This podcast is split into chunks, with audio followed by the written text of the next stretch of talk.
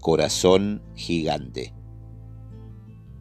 Dudé en escribir esta historia, pero siento que de no haberlo hecho, no habría sido honesto conmigo mismo. Aunque la protagonista pudiera parecer un personaje de ficción, tiene nombre y apellido, pero por sobre todas las cosas, un corazón gigante. De esos que en estos tiempos no es tan sencillo encontrar. No se trata de jugar a la divina adivinador generando intriga y así tentarlos a descubrir de quién se trata. No es mi intención ni hace falta. Solo quiero compartir una maravillosa experiencia que viví hoy con una pasajera casi desconocida. Y la verdad, que me pondría muy contento si acaso alguien se emocionara como yo me emocioné después de su traslado. Historias como esta, que vivo a diario me hacen muy bien y me convencen que se puede seguir siendo optimista. Cuando me contratan para un viaje no pregunto qué religión profesan o cuál es su ideología, simplemente lo llevo.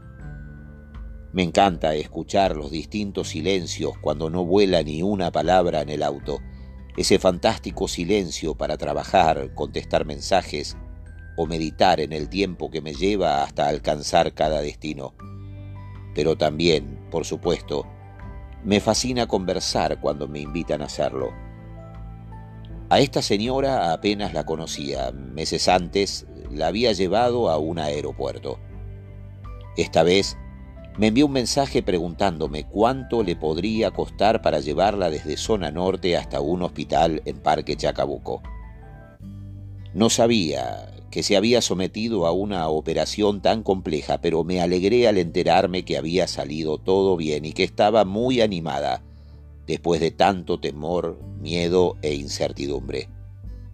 Al ver su cicatriz con mis propios ojos, pude entender el porqué de las 14 horas de anestesia. Una amiga la acompañó en nuestro viaje hasta ese gran hospital público. Con mucho cuidado, sin saber si sentía molestias, hice el mayor esfuerzo posible para pasar suavemente cada cuneta, cada lomo de burro y sobre todo para esquivar esos pozos que existen por todos lados en nuestras calles y avenidas. Hablamos de muchas cosas en el trayecto, de su hijo, de los míos y de la vida misma. Nos despedimos y me costó cobrarle.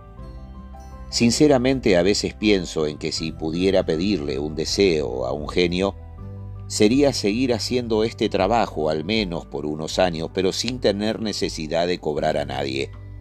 Llevarlos gratis y que solo me paguen contando sus historias, experiencias y vivencias que tanto enriquecen sobre todo cuando quienes cuentan son mayores que uno. Apenas me despedí, me preguntó si de casualidad andaría por la zona cuando terminara en una hora incierta para llevarla de regreso. Hice un par de viajes cercanos y esperé su llamado en una estación de servicio a pocos metros del hospital. Llamó antes del mediodía. Estacioné el auto en doble fila, con balizas, a pocos metros de la puerta de entrada para que no tuviera que caminar tanto. Me nació decirle que no le cobraría, pero insistió en que era mi trabajo. Se sentó adelante y con cuidado abroché su cinturón de seguridad. A las pocas cuadras su amiga acompañante me pidió bajar en una esquina porque iría a cuidar a una señora de noventa y pico que vivía sola. Les dije que se quedaran tranquilas, que yo la acompañaría hasta que entrara a su casa. Desde el mismo momento en que quedamos solos en el auto, Hablamos muy profundo y sin pensarlo le ofrecí escuchar la historia de Lantales Blancos. Me pareció oportuna, casi como una coincidencia después de que ella me hablara emocionada sobre el médico que la había operado y sus viajes a Salta que solía hacer dos veces por año. Me gustó ver que se conmovía de la misma manera que yo por enésima vez volvía a hacerlo. Llegamos a su casa. Me agradeció y preguntó cuál era el costo. Hice el mejor precio que pude, pero una vez más insistí en no cobrarle y ella en que era mi trabajo y que quería pagar por él.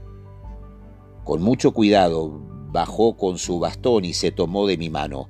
Abrimos la reja y caminamos por un angosto pasillo hasta llegar a su puerta y allí me pidió que la esperara un instante porque tenía algo para darme.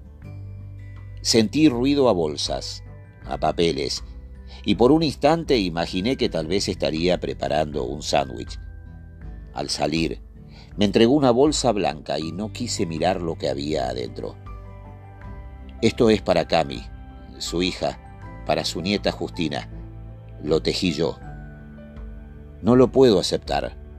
Déjeme pagárselo. De ninguna manera, Rufino. Es un regalo. Casi no veo televisión. Escucho radio y me entretengo tejiendo sobre todo para mamás que tienen bebitos recién nacidos. Una vez más me pregunté por qué me pasan estas cosas que me conmueven y emocionan tanto. Le había anticipado a Mario lo que me había sucedido y al llegar a casa juntos sacamos las dos ropitas de sus bolsas y le tomamos una foto que enseguida enviamos por WhatsApp a Cami y Marcos las recibieron allá lejos y tan cerca, en Australia. Primero le agradeció Mario con un audio sin conocerla, y hace unos minutos llamó Cami contenta y conmovida para pedirnos su teléfono y agradecerle. No puedo dejar de pensar en estas personas de corazones gigantes que aún en momentos tan difíciles pueden pensar en el otro.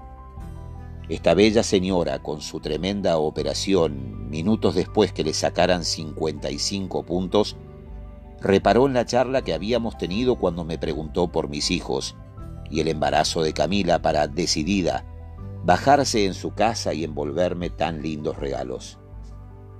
Como suele suceder, estaba buscando un escrito muy lindo sobre Alejandro Sabela, quien acaba de partir de cuando lo habíamos conocido de casualidad con Matías en su propia casa, y me detuve a leer esto, que viviera y escribiese el 27 de febrero de 2020, unas semanas antes del comienzo de la cuarentena en Argentina y del nacimiento de nuestra nieta Justina en Australia.